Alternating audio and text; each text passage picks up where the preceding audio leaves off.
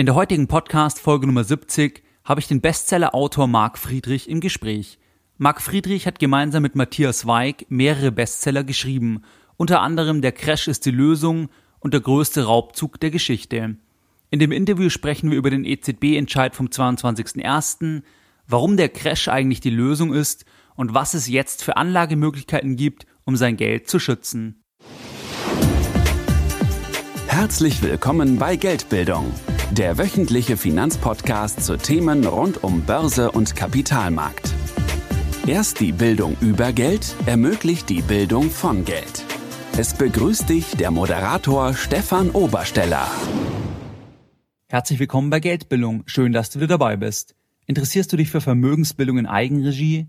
Dann kannst du dir ein 50-minütiges Video von mir sichern, wo ich unter anderem über Anlagemöglichkeiten und Investmentfonds spreche. Das Video sende ich dir umgehend zu, wenn du einfach auf meine Seite gehst, geldbildung.de und dich auf der Startseite mit deiner E-Mail-Adresse einträgst, dann erhältst du eben das Video als Link per E-Mail zugesendet. Jetzt geht es direkt los. Viel Spaß bei dem Interview mit dem Bestseller-Autor Marc Friedrich. Ja, hallo Herr Friedrich, besten Dank, dass Sie die Zeit nehmen für ein Gespräch auf Geldbildung. Können Sie sich selbst und meinen Hörern vielleicht mal ganz kurz vorstellen, ein paar Worte zu Ihnen und vielleicht auch, was Sie aktuell so schwerpunktmäßig beruflich machen? Ja, vielen Dank für die Einladung erstmal, die mich sehr freut und ehrt. Ja, ich bin Marc Friedrich. Ich habe gemeinsam mit Matthias Weig zwei Bücher geschrieben. Beide sind Bestseller geworden. Ähm, und das erste Buch hieß Der größte Raubzug der Geschichte. Das ist eigentlich in unserer Freizeit entstanden. Da haben wir 1500 Stunden investiert. Wir wollten einfach ähm, das ganze Puzzle der Finanzkrise zusammenfügen und auch das Geldsystem erklären. Und ähm, kein Verlag wollte eigentlich dieses Buch veröffentlichen. Und dann hatten wir bei einem kleinen Wissenschaftsverlag in Marburg, dem Tektum Verlag, doch noch jemanden gefunden, der Interesse bekundet hatte. Und dann hat man das in der ersten Auflage von 500 Stück veröffentlicht, ne, weil wir waren ja Nobodies, keiner kannte uns. Und ähm, dann ist das Buch irgendwie explodiert. Also ähm, Herr Pelzig von Pelzig hält sich. Im ZDF hat es vorgestellt, hat es in die Kamera gehalten und durch Mund-zu-Mund-Propaganda wurde es dann wirklich ein Selbstläufer, war das erfolgreichste Wirtschaftsbuch 2013. Wir haben jetzt über 130.000 Stück verkauft, was der absolute Wahnsinn ist für ein Sachbuch.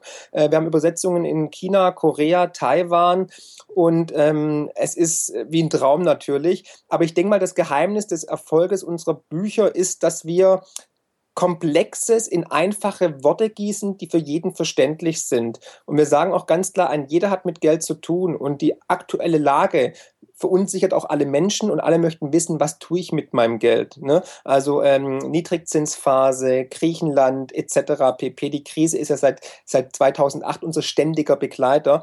Und wir haben das Ganze gespickt mit Cartoons, mit Charts, mit Humor und Witz in eine ähm, schöne äh, Sache verpackt sozusagen in unseren Büchern. Und mit dem zweiten Buch, Der Crash ist die Lösung, haben wir es dann auch geschafft, 2014 das erfolgreichste Sachbuch zu etablieren. Ähm, und ähm, ja, können es eigentlich gar nicht fassen. Also es ist wie ein Traum. Ich warte immer noch, dass jemand irgendwie mich zwickt und sagt, aufwachen, der Traum ist vorbei.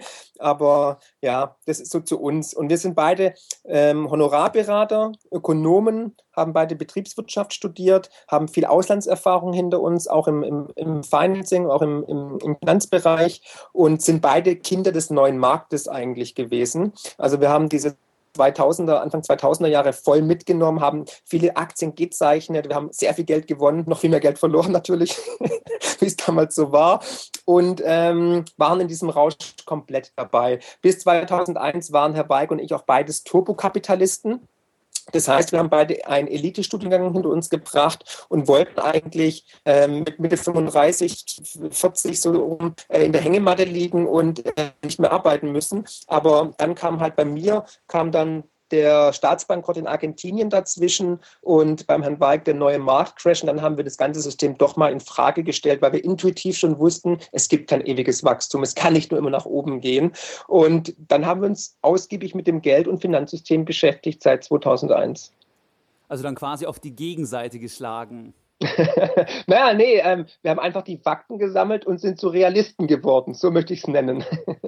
Weil ich war ja auch in den USA 2003 bis 2005 und ich habe diesen Wahnsinn live miterlebt, dass Freunde von mir, die frisch aus der Universität kamen, ohne Eigenkapital, ohne Job, ohne Ersparnisse, sich für zwei, drei, vierhunderttausend Dollar verschuldet haben, um sich irgendwelche Immobilien in der Pampa, Vermont oder Maine zu kaufen und mit Kreditkartenschulden jongliert haben und eine Immobilie nach der anderen gekauft haben. Da war für mich als Ökonom und als Schwabe, der ich ja bin, ja, ich hatte ja schon einen Bausparvertrag, da war ich nicht mehr auf der Erde, da war mir ja klar, das kann nicht funktionieren. Das wird nicht funktionieren.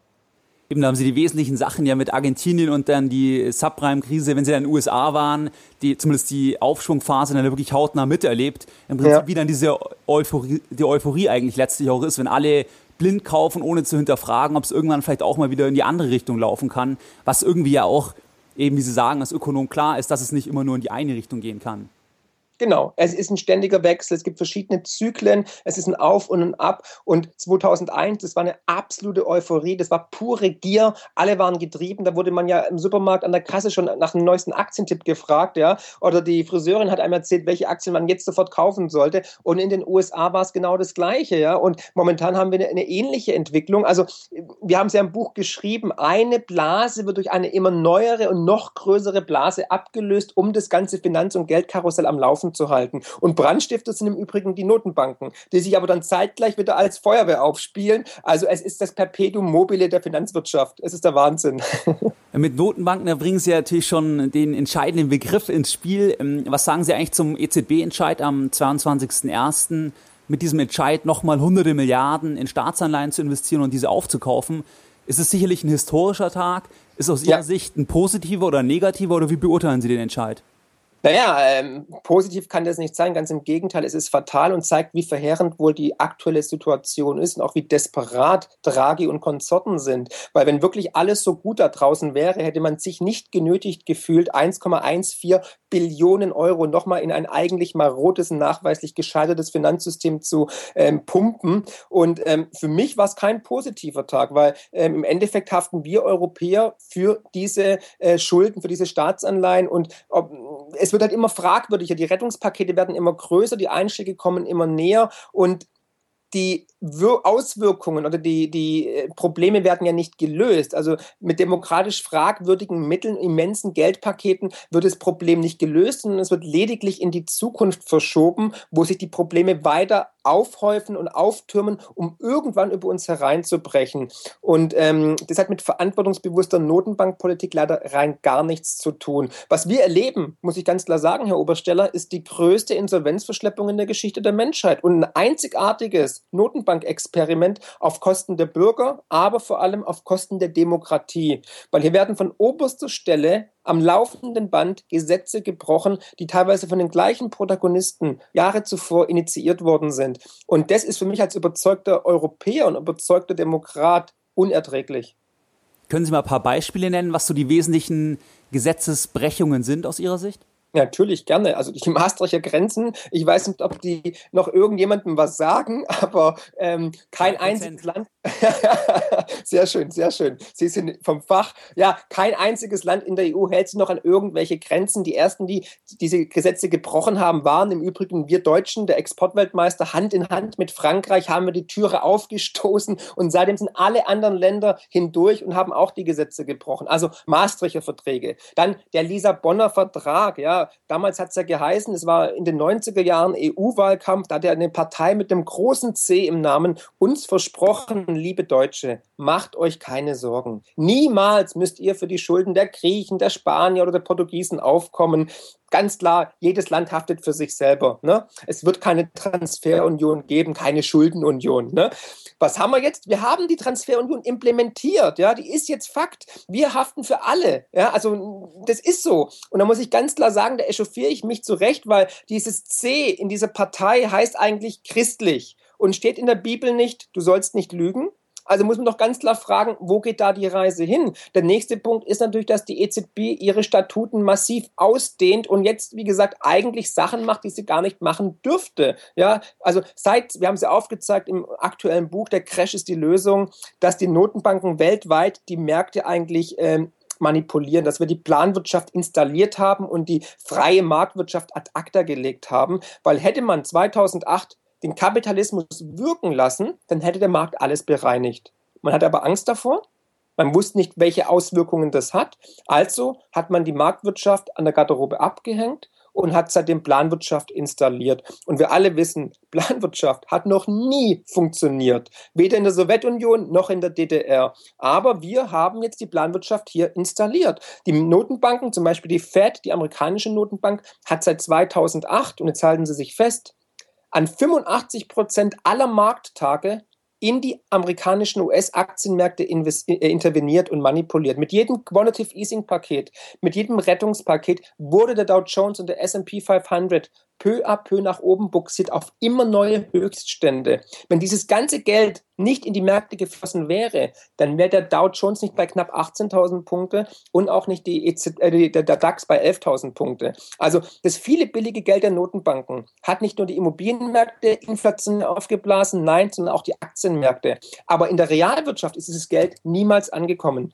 Und die Banken haben sich seit 2008 mit diesem billigen Geld vollgesaugt sind dadurch noch größer geworden, noch mächtiger geworden und vor allem noch systemrelevanter geworden. Und das ist auch das erklärte Ziel, weil dann haben sie den Joker in der Hand. Damit haben sie nämlich ihr Erpressungspotenzial gegenüber uns Bürgern, aber auch gegenüber den Politikern lediglich erhöht.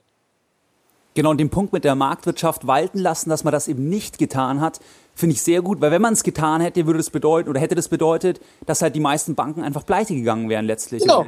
Aber das ist so, genau, weil wenn Sie als Privatperson, als Unternehmer eine falsche Entscheidung treffen, dann wird der Markt es bereinigen und Sie sind weg vom Fenster. Versuchen Sie dann mal als Privatperson oder als Unternehmer ein Rettungspaket zu beantragen. No chance, ja. Game over. Ganz einfach. Aber hier hat sich einfach die Finanzbranche ähm, außerhalb von Recht und Gesetz, äh, Recht und Gesetz äh, ähm, eingenistet und fühlt sich in der Rolle relativ wohl, weil die spekulieren, verzocken sich und dann haftet die Allgemeinheit. Gewinne werden privatisiert, Verluste sozialisiert.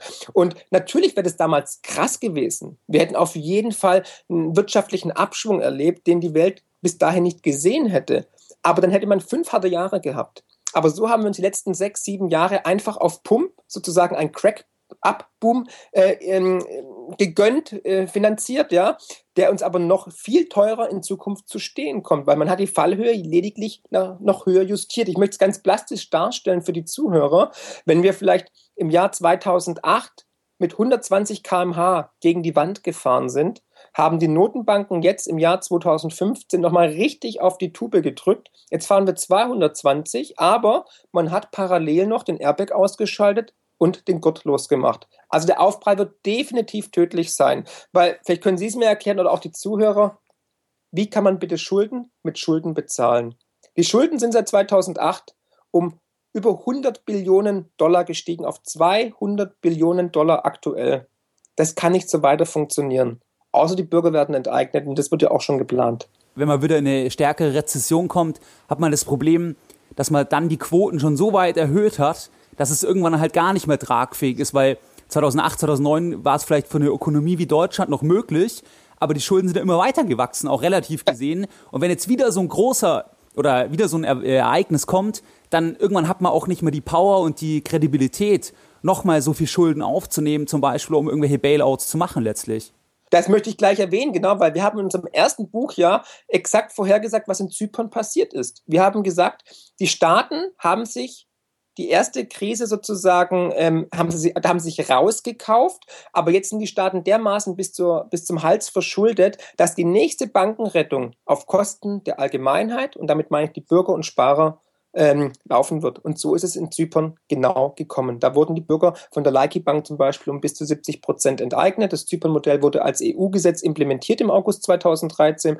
Und wenn jetzt die Notfallsituation eintreten sollte, müssen alle Sparer, alle Gläubiger der Banken, und das ist ja jeder Sparer, im Notfall ab 100.000 Euro für ihre Banken haften. Beziehungsweise kann natürlich diese 100.000 Euro Grenze jederzeit, wenn es als alternativlos erscheint, reduziert werden auf vielleicht 10.000 Euro. Wer weiß. Ne? Aber was jedem Zuhörer verdeutlichen sollte, dass das Finanzsystem sich im Endspiel befindet, und ich habe es ja auch immer wieder erwähnt, ähm, unser Finanzsystem hat eine mathematisch begrenzte Lebensdauer. Und das Haltbarkeitsdatum hierfür ist 2008 nachweislich abgelaufen.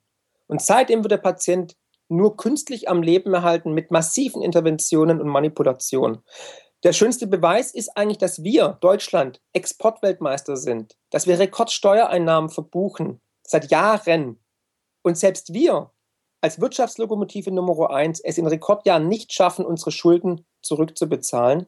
Wie können wir es dann erwarten, dass Griechenland oder Portugal seine Schulden zurückbezahlt oder Japan mit den immens absurd hohen Schulden oder die USA? Das sollte jedem zeigen, wenn es nicht mal wir in Rekordjahren schaffen, schafft es keiner. Eben genau, weil das ist dann schon die Frage, wann ist dann der richtige Zeitpunkt? Wenn, also ich meine, wenn nicht jetzt, also wenn es nicht auf dem Höhepunkt von, genau. der, von der Wirtschaftsleistung, wenn nicht dann, wann überhaupt? Niemals. Schulden werden nicht zurückbezahlt. Nicht der Staat ist, ist, geht pleite, sondern die Bürger gehen pleite. Und so war es in der Vergangenheit immer. Und wir haben in all unseren Büchern immer die Vergangenheit als einen guten und weißen Ratgeber herangezogen. Und man sieht ganz klar, wenn die Schulden getilgt werden, dann nur über eine Währungsreform, einen Währungsschnitt, Enteignung der Bürger, finanzielle Repression, Inflation, Hyperinflation oder im schlimmsten Fall Krieg. Ganz einfach. Eine andere Lösung gibt es nicht. Okay, also dann erübrigt sich eine Frage, die ich jetzt noch stellen wollte. Also trotzdem passt hier rein. und, und zwar, ähm, ob Sie glauben, dass das Programm der EZB irgendwas hilft, dass Europa nicht, also zumindest sagen wir mal kurz, mittelfristig, dass Europa nicht in eine, in eine Rezession driftet. Weil diese Geldschwemme, zumindest wird sie vielleicht der Wirtschaft wieder ein bisschen Auftrieb geben, also zumindest kurz- oder mittelfristig, oder glauben ja. Sie, dass auch das nichts bringt? Nein, natürlich. Also Sie müssen überlegen, bei diesen Summen, wenn das nichts mehr bringen würde, das wäre ja noch, noch viel, viel schlimmer. Aber Fakt ist, das Einzige, was die Notenbanken damit erreichen, ist, sie erkaufen sich teuer Zeit. Die Probleme werden nicht gelöst. Die Probleme, wie ich es vorhin erwähnt habe, werden lediglich in die Zukunft verschoben. Aber es wird lediglich teuer Zeit erkauft. Ganz einfach. Temporär hilft es, aber nicht langfristig. Ganz im Gegenteil. Ich bin davon felsenfest überzeugt, dass wir dadurch den Schaden, die Schadensmaximierung lediglich erhöhen. Und zwar die volkswirtschaftliche Schadensmaximierung, aber auch die gesellschaftliche Schadensmaximierung. Und das gilt es eigentlich zu stoppen. Deswegen, ich bin kein Fan von diesen ganzen ähm, Spritzen, Geldspritzen und äh, Rettungspaketen etc., weil damit wird das Problem lediglich in die Zukunft verschoben.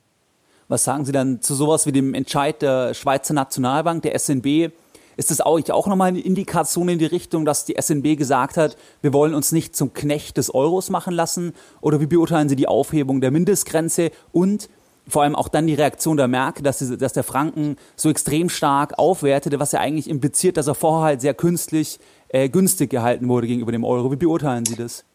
Ja, also als erstes Mal ist es ein Beweis, dass Planwirtschaft nicht funktioniert. Dann zweitens muss man ganz klar sagen, die SNB hat damit dem Euro das Vertrauen entzogen. Zudem muss ich auch ganz ehrlich ähm, vorab sagen, dass wir von Anfang an diese SNB-Entscheidung als verheerend empfunden haben und auch so kommentiert haben in der Presse, weil ähm, es war einfach ein Unding zu versuchen, den Franken stabil zu halten, indem man manipuliert, indem man Euros aufkauft. Und wie gesagt, Planwirtschaft kann nicht funktionieren, aber es zeigt auch, wie desperat die Situation ist. Deswegen war die richtige Entscheidung der SNB, dieses idiotische Programm, möchte ich es mal nennen, ad acta zu legen. Ähm, leider viel zu spät. Der Schaden, der da angerichtet wurde, ist schon viel zu groß, weil die hunderte Milliarden an Euro, wenn der Euro baden geht, ist die Schweiz eigentlich de facto sofort pleite. Und ähm, die Reaktion war klar. Es war klar, wenn die das, wir haben es ja auch gesagt, irgendwann wird die SNB einknicken, weil irgendwann wird, wird auch Hedgefondsmanager werden verschiedene ähm, Spekula äh, Spekulanten versuchen, die SNB herauszufordern. Und man hatte ja jetzt schon äh, hunderte Milliarden an Euro aufgekauft und man hat einfach jetzt die Reißleine gezogen vor der Griechenlandwahl, vor der EZB-Entscheidung etc. pp. Und da die EZB natürlich die Zinsen im Keller belassen muss und auch weiterhin im Keller lassen wird, ja, hat die SNB da einfach die einzig richtige Entscheidung getroffen, ähm, den Zug in den Abgrund zu verlassen. Und Fakt ist einfach, ähm, der Franken ist einfach die ganze Zeit künstlich manipuliert worden und deswegen war klar, dass der Franken natürlich stark an Wert hinzugewinnen wird. Und jetzt wird man sehen, wo die Reise hingeht. Also ähm, positiv gestimmt bin ich trotzdem nicht für die Schweiz und für den Franken.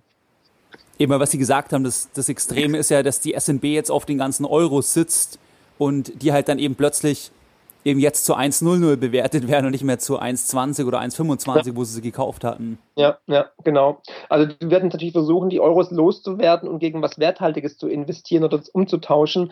Aber es zeigt einfach, das ganze System ist, wir reden nur jetzt von Januar, was im Januar 2015 passiert ist, ne, die SNB-Entscheidung, die EZB, dann die Griechenland-Wahl. das zeigt doch wirklich, dass das System komplett marode ist und dass das Vertrauen auch in die Notenbanken peu à peu schwindet. Ja? Also ob es die FED ist oder die EZB, sei mal dahingestellt. Aber wir erleben gerade alle einen Paradigmenwechsel, einen epochalen Wandel. Man ist mit seinem Latein am Ende und Herr Draghi und Frau Jellen versuchen nur noch notdürftig das System künstlich zusammenzuschustern, um noch Zeit zu gewinnen. Aber eine Lösung hat keiner auf dem Tisch. Weil würde es eine Lösung geben, hätte uns die natürlich der Herr Schäuble und der Herr Draghi schon längst lautstark und stolz präsentiert. Und aus diesem Grund, der Crash ist die Lösung. Und das ist auch gleich der perfekte Übergang zur nächsten Frage.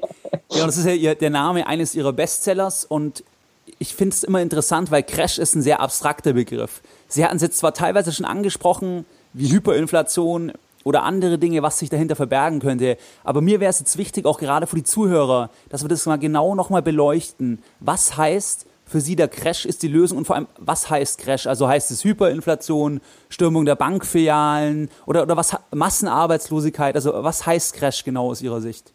Crash heißt, dass unser Finanz- und Geldsystem irgendwann kollabieren wird. Ganz einfach. Weil noch nie war mehr ungedecktes Papiergeld im System.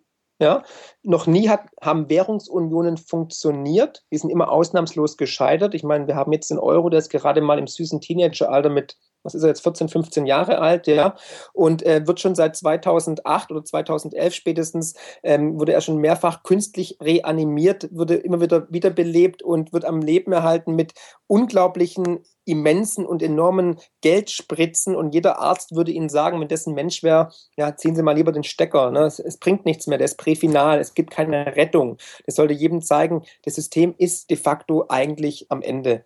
Und ich wiederhole mich, aber es wird nur künstlich am Leben erhalten und es kann nicht funktionieren. Er wird nicht gesunden, ja, weil noch nie Währungsunionen funktioniert haben und ungedecktes Papiergeld genauso wenig. Und aus diesem Grunde muss man sagen, wird irgendwann, ähm, wenn die maximale Expansion des ungedeckten Papiergelds erreicht ist und wenn die Schulden weiter äh, in diesem Ausmaß sich entwickeln, die Staatsanleihenblase platzt oder eine Bank umkippt oder eine Währung umkippt, dass dann es halt eine fatale Kettenreaktion gibt, durch die Globalisierung, weil durch die Globalisierung sind alle Banken, Wirtschaften, Volkswirtschaften etc. dermaßen miteinander verbunden und verwoben, dass sich keiner mehr rausziehen kann. 2001 mit dem Staatsbankrott in Argentinien war das völlig egal. Damals war die Globalisierung noch nicht so weit fortgeschritten. Aber jetzt haben wir ein anderes Zeitalter. Und dann wird das Geldsystem, aber auch die Börse crashen etc. pp. Was der Auslöser sein wird, weiß ich nicht geopolitisch sein, ja, Mittlerer Osten, Ukraine, ein Terroranschlag oder halt wirklich eine Pleite einer großen Bank oder was auch immer. Müssen uns nur mal überlegen. Lehman Brothers, das war lediglich die viertgrößte Investmentbank der Welt mit einer, Volumen, mit einer Bilanzsumme von ähm, 600 Milliarden Dollar. Die ist bankrott gegangen, aber die Nachbeben, die Auswirkungen spüren wir bis heute. Jetzt überlegen Sie mal, es geht eine Deutsche Bank mit 2,2 Billionen Euro äh, Bilanzsumme Baden, ja, und die haben Derivate im Volumen von 55 Billionen Euro äh, außerhalb der Bilanz. Was dann los ist, dann brennt die Hütte.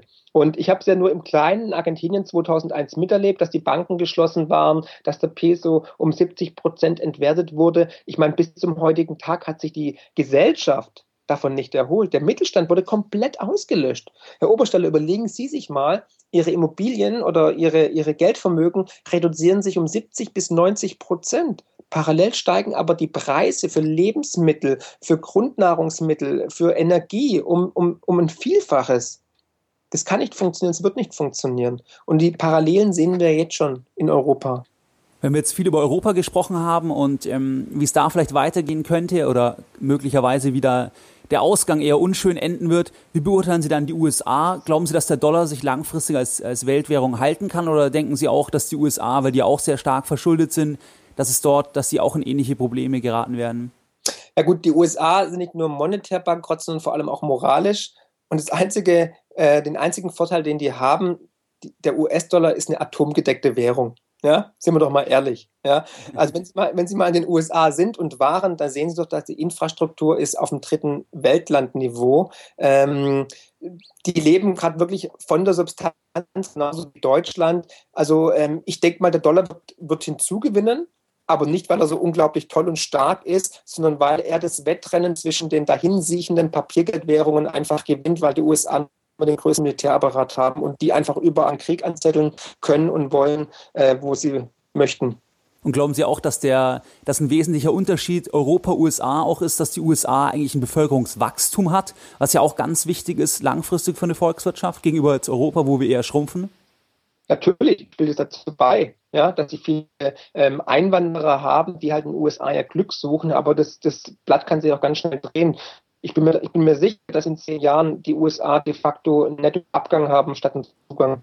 Ja, als nächstes äh, meine Lieblingsfrage. Und zwar, ich glaube, Sie hatten in einem Artikel mal von Mario Draghi als Super Mario, glaube ich, hatten Sie das, ich, hatten Sie ihn mal bezeichnet? Immer, genau. Oh. Ähm, er Super Mario. genau, dann meine Frage, ähm, und zwar, wenn Sie sich jetzt vorstellen, Sie wären in einem Elevator Pitch, also Elevator Pitch, für die, die das nicht kennen, ist ein Begriff aus, aus der Startup-Szene, wo man eigentlich in ganz wenigen Worten, also quasi nur eben innerhalb in einem Fahrstuhl, in wenigen Etagen zum Beispiel vor einem Investor seine Idee vorstellt und dann am Ende so überzeugen will, dass man vom Investor im Prinzip das Geld bekommt. Und jetzt meine Frage wäre jetzt an Sie, Herr Friedrich, wenn Sie sich vorstellen, Sie wären jetzt zufälligerweise mit Super Mario, also mit Mario Draghi, dem Chef der EZB, in einem Aufzug hätten nur wenige Etagen Zeit, ihn jetzt zu überzeugen, wie eine Lösung von der Staatsschuldenkrise in Europa aussehen könnte. Wie würde jetzt der Pitch gegenüber Super Mario aussehen? Was würden Sie ihm sagen? Ich würde ihm sagen, dass der Euro gescheitert ist, dass der Euro nicht Europa dient und Europa eins, sondern Europa zerstört und kalt zwischen die Menschen treibt und dass man Schulden nicht mit Schulden bezahlen kann und dass innerhalb des Zinskorsetts der EZB weder Griechenland noch Spanien, Italien, Portugal oder Frankreich genesen können. Ganz einfach. Wird niemals funktionieren. Und dass wir jetzt sofort diese Länder in einen wohlverdienten Staatsbankrott ähm, entlassen müssen und dann eine Art Marshallplan implementieren müssen, damit diese Länder wieder eine wettbewerbsfähige Wirtschaft und Industrie aufbauen können. Denn nur durch Arbeitsplätze, durch Investitionen und durch Steuereinnahmen entsteht Binnenkonsum Steuereinnahmen und Prosperität für die breite Masse. Einsparungen, Austerität hat noch nie funktioniert, das sehen wir. Und die müssen wieder wettbewerbsfähig werden. Und ein Schuldenerlass kommt so oder so. Also die können sich natürlich so lange stemmen, wie sie wollen. Wir können die Schulden auch noch ähm, von Griechenland bis 2255 ausdehnen. Aber dann werden diese Insolvenzverschleppung lediglich weiter in die Zukunft verschrieben auf die Kosten der nächsten Generationen. Und das wird fatale Auswirkungen haben mit verheerenden Kollateralschäden für alle. Und ich bin mir sicher, ich werde ihn davon nicht überzeugen, weil Herr Draghi dient ja vor allem seinen ehemaligen Kollegen und seinen ehemaligen Freunden im Investmentbanking.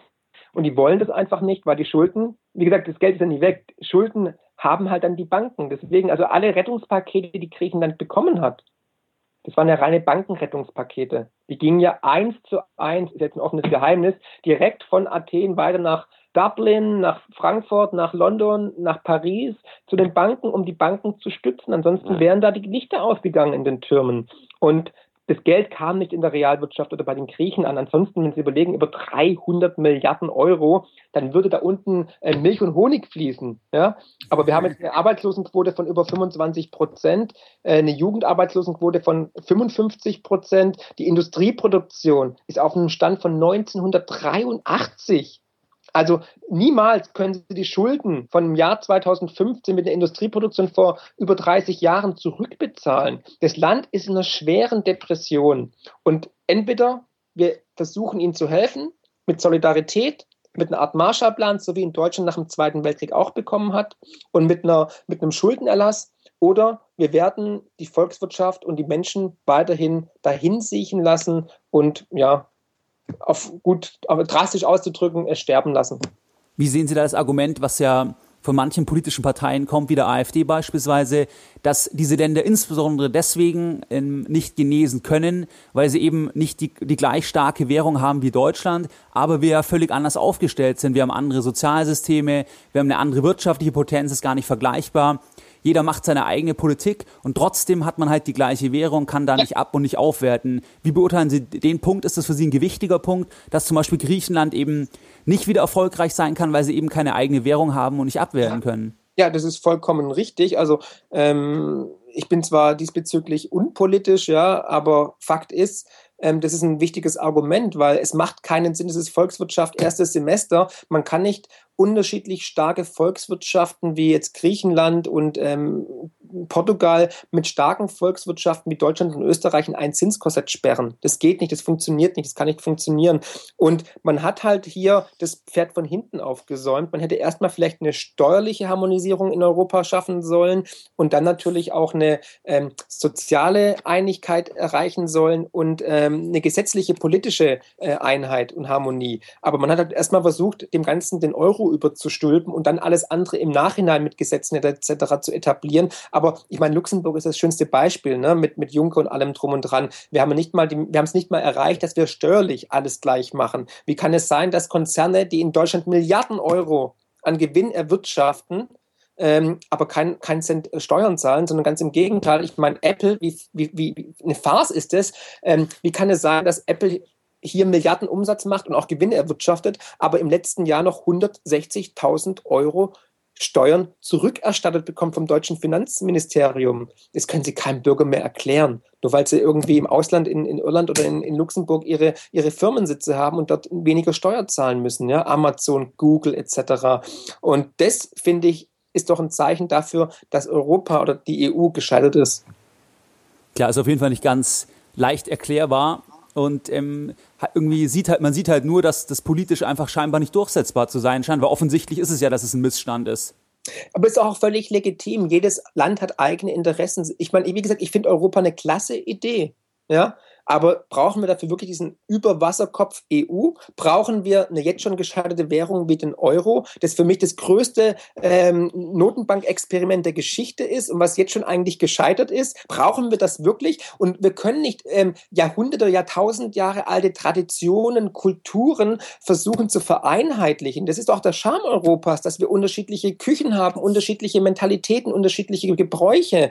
Also es Europa ist gescheitert. Punkt aus. Ja, äh, obwohl ich Europa eigentlich liebe als Kontinent, aber wir haben äh, vor 100 Jahren auch keine, keine EU gehabt und es hat trotzdem irgendwie funktioniert. Man weiß, man ist auf einem Kontinent und man versucht in Frieden zusammenzuleben. Und das ist die, die, die, die Chance, die wir eigentlich nutzen sollten, dass wir aus, den, aus der Vergangenheit lernen und die Fehler vermeiden für die Zukunft. Was mich jetzt so interessieren würde, ähm, das eine Buch von Ihnen, Der Crash ist die Lösung, da hatten wir ja drüber gesprochen. Und einen weiteren Bestseller von Ihnen ist ja Der größte Raubzug der Geschichte. Können Sie etwas für die, die das Buch nicht kennen, etwas zu den Kernthesen des Buches sagen? Und was war jetzt aus Ihrer Sicht genau der größte Raubzug? Und warum werden die Reichen eigentlich immer reicher? Ja, und die Fleißigen immer ärmer. Stimmt, das gehört noch dazu. Genau, das ist der Untertitel. Ähm, also im ersten Buch haben wir einfach mal versucht, den Menschen verständlich unser Geldsystem nahezubringen. Also was ist das ungedeckte Geldsystem? Äh, warum wurde der, das, das gedeckte Geldsystem, der Goldstandard und Bretton Woods aufgelöst etc. pp. Und das ist uns, glaube ich, ganz gut gelungen. Und dann haben wir einfach die Schweinereien seit 2008 akribisch und chronologisch aufgeführt, auch mit den Auswirkungen auf die Privatperson, wie man sein Vermögen schützen kann in beiden Büchern und auch aufgezeigt, warum sich denn seit 2008 nichts geändert hat. Weil wir erinnern uns ja alle daran, dass damals die Politiker mit ernsten Minen vor die Kameras getreten sind und uns versprochen haben, ähm, so, eine, so eine Schweinerei und so ein systematischer Betrug, wie, wie es stattgefunden hat in dem Investmentbanking und bei den Banken, wird es nie wieder geben. Wir werden Banken zerschlagen, zerstückeln und äh, an die Leine nehmen. Fakt ist, nichts von dem ist passiert. Ganz im Gegenteil, die Banken sind noch größer, sind noch mächtiger, die Gewinne sprudeln, die Aktien sind auf dem Rekordniveau und Profiteure sind vor allem nicht der Privatanleger oder die Bürger, sondern vor allem die Banken und die Investmentbranche. Punkt aus. Ja? Also, und warum? Das haben wir auch im neuen Buch ganz klar erklärt, weil, ich frage Sie jetzt, Herr Obersteller, Sie werden es wissen, ähm, wie finanziert sich ein Staat? Ein Staat finanziert sich A, über Steuereinnahmen und B, das, was er nicht über Steuereinnahmen decken kann, nimmt er halt am Kapitalmarkt auf, also leiht sich halt von, von Dritten, um das, und dann die Differenz quasi zwischen Einnahmen und Ausgaben zu schließen, sofern es die gibt. Und die gibt es ja fast immer, wie wir wissen. Ja, weil der Staat strukturell gierig ist und mit Geld nicht umgehen kann, muss er Schulden machen. Ne? Genau. Sehr schön. Sie haben das Buch wirklich gelesen, das freut mich. Und ähm, genau, er finanziert sich über zwei Standbeine. Einmal die Steuereinnahmen der Bürger, auf der anderen Seite über Schulden, über Anleihenverkäufe. Und wer kauft zu 99 Prozent diese Schulden auf, diese Anleihen? Banken und Versicherungen. Und Napoleon hat schon schön zusammengefasst. Die Hand, die gibt, ist immer über der Hand, die nimmt. Und aus diesem Grund hat sich seit 2008 nichts geändert. Weil was glauben Sie, wer diktiert die Regeln? Der Gläubiger oder der Schuldner? Also ganz, ganz Bank, genau, die Banken oder der Staat? Ganz klar die Banken. Und da die Banken einfach das Geld haben und die Macht haben, haben die der Politik ganz klar gesagt, Basel III, Solvency II, alles schön und gut, aber es wird massiv verbessert, es wird in die Zukunft verschoben und die Kosten werden an die Sparerbürger weitergegeben. Es hat sich nicht wirklich was geändert. Ganz im Gegenteil. Die Banken sind noch systemrelevanter geworden, die Schulden sind weiter gestiegen und wir haben die Schulden ja bei irgendjemandem und diejenigen sind die Banken und Versicherungen. Und aus diesem Grund hat sich politisch nicht wirklich was getan zum Besseren hin, dass man die Banken wirklich an die Leine genommen hat. Und da wird sich auch nichts ändern in, in ferner Zukunft. Alles andere wäre utopisch. Immer, man sieht es ja auch immer an der Quote an Finanzlobbyisten pro zum Beispiel Politiker, der in Brüssel tätig ist, ja. Das ist die Quote nicht, aber die ist auf jeden Fall irgendwie abenteuerlich. Enorm hoch. Und solange, solange wir diese ähm, ungesunde Abhängigkeit der Politik von der Finanzindustrie nicht durchbrechen, solange wird es keinen Wandel geben. Der Wandel wird auch im Endeffekt von, von Menschen kommen, von uns allen. Weil wir alle, wir dürfen nicht vergessen, wir haben einen sehr mächtigen Wahlschein und ich rede nicht von der EU-Wahl oder von der Bundestagswahl, sondern vom Geldschein. Wir alle können tagtäglich entscheiden, wen wir wählen kaufen wir unsere Produkte bei irgendeinem Konzern ein, der seine Mitarbeiter ähm, fragwürdig bezahlt und behandelt, oder gehen wir zu einem fairen Unternehmen? Kaufe ich mein Buch bei Amazon oder kaufe ich es bei einem Buchhändler um die Ecke, der seit Generationen dort besteht? Stärke ich die lokale, regionale Wirtschaft oder kaufe ich irgendwas bei einem großen multinationalen Konzern, ja, bringe ich mein ba Geld zur Deutschen Bank oder gehe ich lieber zu einer lokalen Bank um die Ecke? Und die Entscheidung haben wir tagtäglich und wir müssen uns endlich überlegen, wir sind der Staat, wir, wir haften für das, was Wolfgang und Angie auf dem Bierdeckel hinterlassen, ja, weil der Bürger das Wort Bürger stammt zwar nicht vom Wortstamm Bürgschaft, aber wir bürgen für diese Schulden irgendwann und irgendwie. Und irgendwann ist der Zahltag. Und wir sollten wirklich anfangen, den Wandel herbeizuführen, indem wir mit unseren Mitmenschen reden, indem wir sensibler werden, indem wir umdenken, indem wir auch mit unseren Bankberatern reden. Weil im Endeffekt, wenn das System crasht, dann werden wir alle Leidtragende sein. Und umso mehr Menschen, umso mehr Menschen darauf monetär, aber auch mental vorbereitet sind, umso glimpflicher läuft es für alle ab, auch gesellschaftlich. Was würden Sie dann sagen, wenn jemand jetzt ähm, Geld hat? Ist ja egal, sagen wir Beispiel 100.000 Euro. Würde ich sagen, Glückwunsch. das ist erstmal Glückwunsch und wenn wir dann die Glückwünsche übergeben haben und ja quasi, der jetzt sie fragt, was, was er mit dem Geld machen soll. Also sagen wir, er hat 100.000 Euro, ist 40 Jahre alt, hat einen guten Job, sicheren Job, ähm, und möchte das langfristig anlegen. Und jetzt unter Berücksichtigung von den ganzen Sachen, die wir jetzt besprochen haben, was Sie auch in Ihren Büchern ausführen, was würden Sie sagen? Was sollte er machen, wenn wir jetzt davon ausgehen, okay, irgendwann passiert irgendwie ein Crash oder das System wird, bricht zusammen? Wie sollte er das Geld anlegen? Als allererstes sollte er alle Schulden, die er hat, zurückbezahlen. Weil Schulden sind nie gut. Man ist erstens unfrei und zweitens wurden in der Vergangenheit Schulden immer anders bewertet wie Guthaben, wenn es zu einem Währungsschnitt oder Währungsreform kommt. Deswegen erstens Schulden zurückbezahlen. Zweitens antizyklisch handeln. Immer antizyklisch handeln. Das heißt, wenn alle jetzt Immobilien kaufen oder Aktien kaufen oder ähm, konsumieren, genau das Gegenteil machen lieber Immobilien verkaufen, lieber Aktien verkaufen und eventuell eher sparen. Und wir haben eine ganz klare Prämisse in unseren Büchern. Wir haben in allen beiden Büchern ganz klar für jeden äh, Privatleser äh, oder für jeden Leser dargestellt, wie er sein Vermögen, ob klein oder groß, in Sicherheit bringen kann. Und wir sagen auch ganz klar, die Zeit der Rendite ist vorbei. Jetzt geht es um Vermögenssicherung weil wir haben eine Niedrigzinsphase. Wie soll man da bitte noch irgendwie adäquat fürs Alter vorsorgen können oder ähm, eine Rendite erzielen, ohne enormes Risiko einzugehen. Das heißt, investieren Sie in Sachen, die Sie anfassen können, die Sie verstehen, nach dem Motto Schuster, bleib bei deinen Leisten. Weil viele Kunden in der Honorarberatung, die kommen zu uns und zeigen dann irgendwie ihre Investments und da sind Sachen dabei, die können sie weder uns erklären, noch können sie auch aussprechen, was sie da überhaupt im Portfolio liegen haben, ja. Und deswegen investieren sie in Sachen, die sie verstehen, die sie anfassen können. Und dann haben wir ganz klar festgestellt, raus aus Papierwerte, rein in Sachwerte. Warum? Wir erleben gerade einen epochalen Wandel, einen Paradigmenwechsel. Was die letzten 50, 60 Jahre gut funktioniert hat, ist jetzt vorbei. Aber das ist ganz normal. Die Welt ist in einem stetigen Wandel. Papierwerte funktionieren nicht mehr vor allem nicht in der Niedrigzinsphase. Sie sehen wir jetzt schon mit Bausparverträgen, Kapitallebensversicherung, der Garantiezins wird immer weiter abgesenkt, die Überschüsse werden nicht weitergegeben, etc. pp.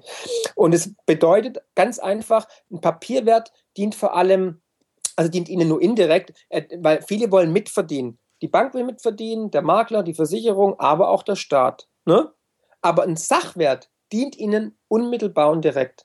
Da will vielleicht einmalig der Staat mit dran verdienen, aber dann ist es wirklich ihr Eigentum. Und ein Sachwert kann nicht pleite gehen und kann nicht wertlos werden. Der kann natürlich auch im Wert steigen oder fallen, aber er wird niemals wertlos. Und wenn Sie dann noch in einen Sachwert investieren, der regional verfügbar ist, den Sie verstehen, den Sie anfassen können, der seit Hunderten oder Tausenden von Jahren sich bewährt hat, dann haben sie eigentlich alles richtig gemacht. Und die Krisen zeigen es ja ganz klar. Im aktuellen Buch haben wir ja aufgezeigt, wie sich die verschiedenen Papier- und Sachwerte, zum Beispiel bei der Währungsreform 48, entwickelt haben. Papierwerte haben immer schlechter abgeschnitten wie Sachwertinvestments. Die waren immer stabiler oder waren sogar Profiteure von solchen Entwicklungen. Und deswegen sagen wir ganz klar, raus aus Papierwerten, rein in Sachwerte.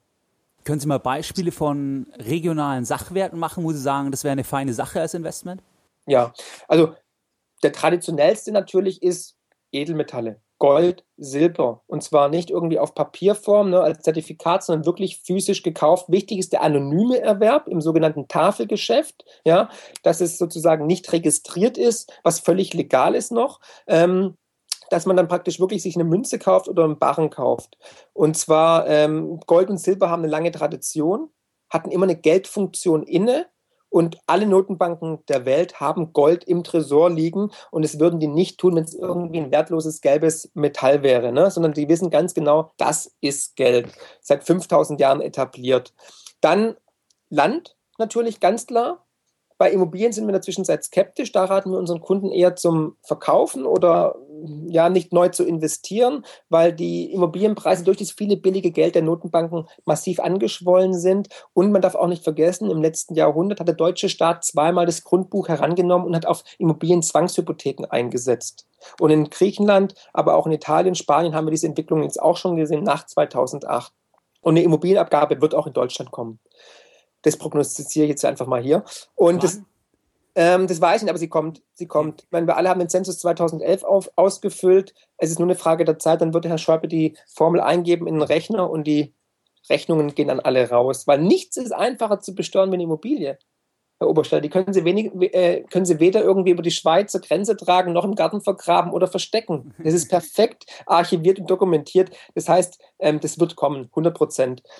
Wann das ist die Gretchenfrage, die ich leider auch nicht beantworten kann. Aber ich denke mal, wenn die Krise wieder anzieht, also bald. ja, und ähm, nein, da möchte ich jetzt kein Pessimist sein.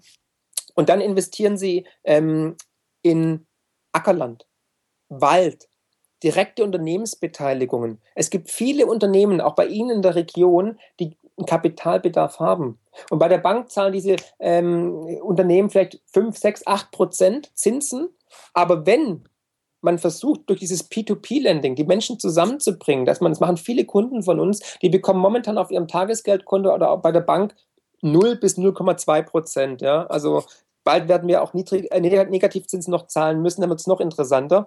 Das heißt, ähm, wenn man die zusammenbringt und man sagt dem Unternehmer, hör zu, wir treffen uns bei 3%, dann spart der Unternehmer 2, 3, 4, 5%, ist nicht in der Abhängigkeit der Bank und der, der Geldgeber kriegt eine attraktive Rendite ne, über der Inflation mit 2, 3, 4 Prozent und hat sein Geld noch investiert in ein Unternehmen, das er täglich besuchen kann, das er sieht und es auch noch dinglich abgesichert hat. Und das ist ganz wichtig, die dingliche Absicherung. Jede Bank lässt sich einen Kredit dinglich absichern durch Grundstücke, Immobilien, Bürgschaften, Lebensversicherungen. Ja?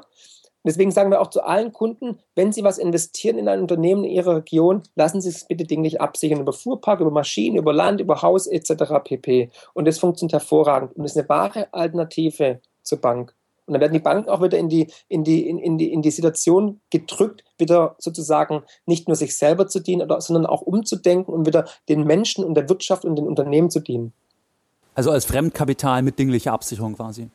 Genau, oh, kurz ausgedrückt, perfekt. Und dann haben wir viele weitere Punkte, Diamanten, ähm, Whisky erwähne ich immer wieder gerne, weil da sind 40 Prozent immer garantiert, da kann keine Bank mithalten. ja.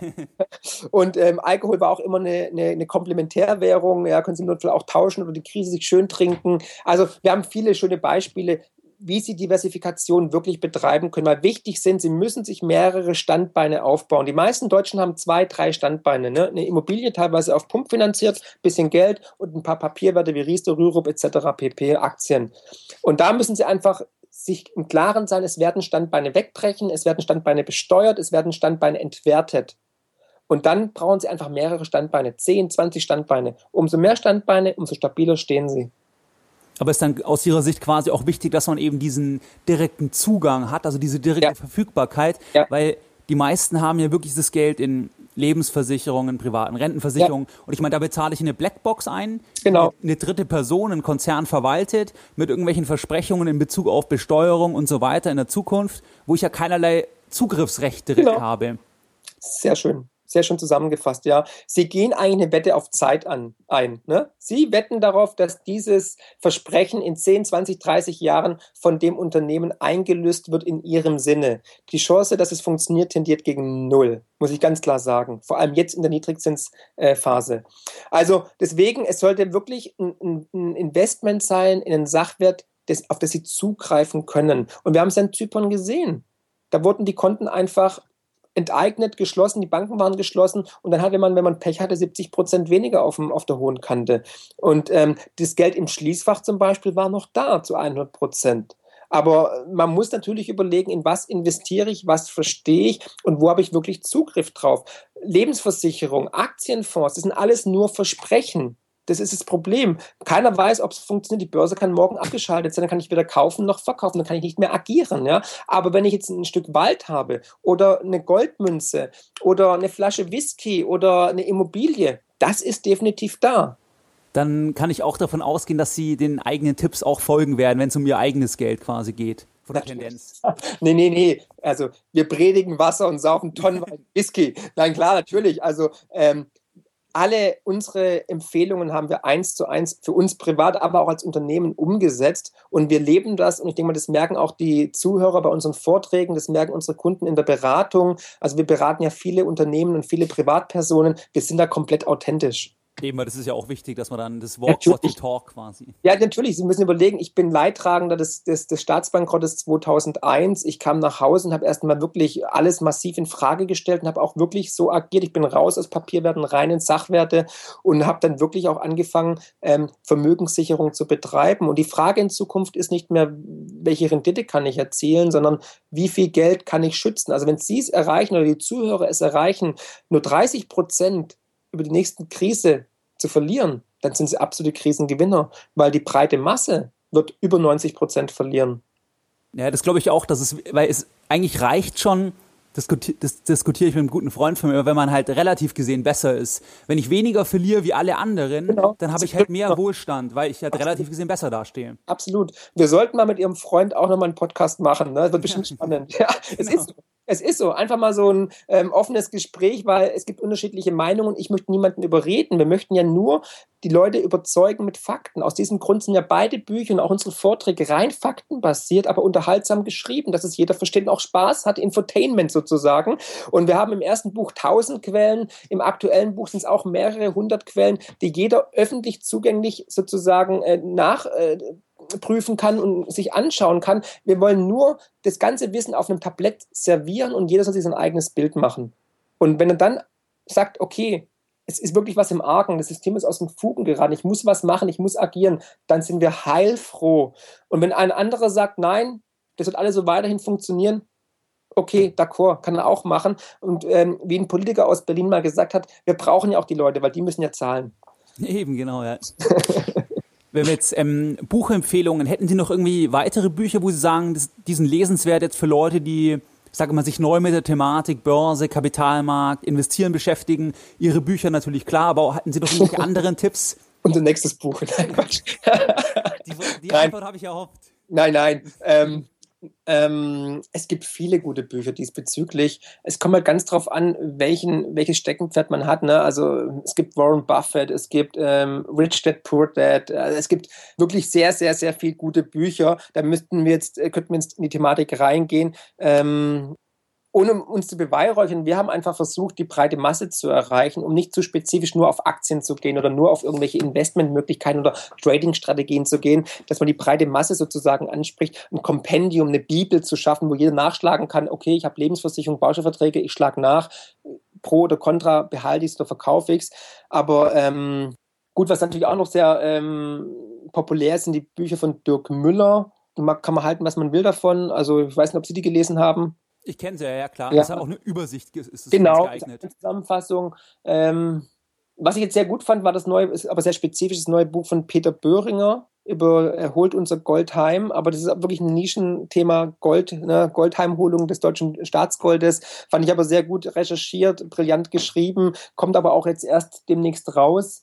Ähm, aber das ist ein empfehlenswertes Buch. Ansonsten, ich, Warren Buffett war interessant für mich, um zu lernen, wie, wie man es wie man's macht, ja, wie man Geld vermehrt. Oder Rich Dad Poor Dad steckt viel Wahrheit drin. Ähm, Mahoney, also es gibt viele, viele gute Bücher, aber mit unseren sind sie schon gut bedient. haben, Sie mir, haben Sie mir einen Tipp, Herr Obersteller? Welches Buch würden Sie denn empfehlen? Also, da, Sie hatten einige genannt. Es kommt immer darauf an. Für Sie jetzt zum Beispiel Vielleicht haben Sie es schon gelesen, wahrscheinlich sehr wahrscheinlich. Aber ich finde alle Bücher vom Nasim Taleb extrem gut. Also ja. schwarze Schwan, ah. Food by Randomness, Antifragilität.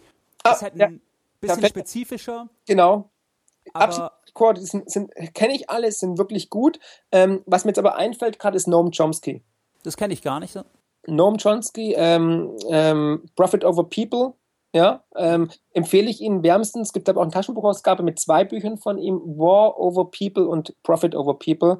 Ähm, er hat genau das, was alles passiert ist, eigentlich auch exakt vorhergesagt und ähm, auch schön schl schlüssig erklärt.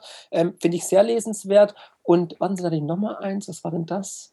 Ich, ich schicke eine Liste. Ich habe ein paar richtig Knaller, also richtig Knallerbücher, die wirklich einem die Augen auch öffnen, neben unseren. Sehr gerne. Nee, auf jeden Fall werde ich dann auch in den Artikel noch mit, mit reinnehmen, dass dann die ja. Zuhörer oder die Leser auch nochmal danach schauen können. Ja. Was haben Sie mir noch für einen Tipp außer Taleb? Also ich finde halt, ich bin auch ein Fan vom Kiyosaki.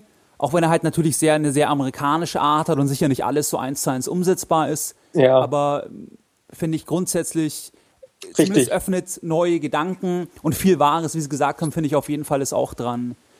Wen ich auch sehr gut finde, ist ähm, Professor Gigerenzer. Der hat Risiko und das, da geht's auch, da geht auch so in die Richtung vom Taleb ein bisschen.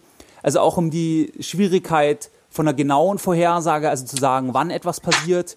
Ja. Und ähm, auch jetzt zum Beispiel Thema ähm, Analysten, wie wenig die eigentlich richtig liegen. Ja. Und so, also den finde ich auch sehr gut. Es ist halt so ein Professor, der auch im Risikobereich unterwegs ist. Ja. Ich schaue gerade mein Buchregal. Ja, ich, ich, ich gucke mal, was ich noch zusammenfinde. Ich habe da ein paar, paar Knaller, glaube ich, dabei. Nee, genau. Wir sind jetzt haben wir schon sehr ausführlich gesprochen und sind schon relativ am Ende von unserem Gespräch. Oh, schade. ich, ich habe am Ende frage ich immer sehr gerne nach einem Lieblingszitat, weil ich finde ein Zitat, da kann man in einem Satz immer sehr viel zum Ausdruck bringen. Ja.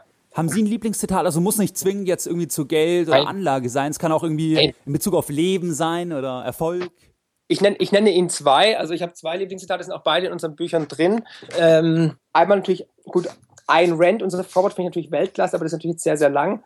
Aber ähm, was ich sehr gut finde, ist natürlich ähm, von Benjamin Disraeli, der gesagt hat, ähm, prepare for the worst, hope for the best. Sehr gut, ja. So beraten wir auch unsere Kunden.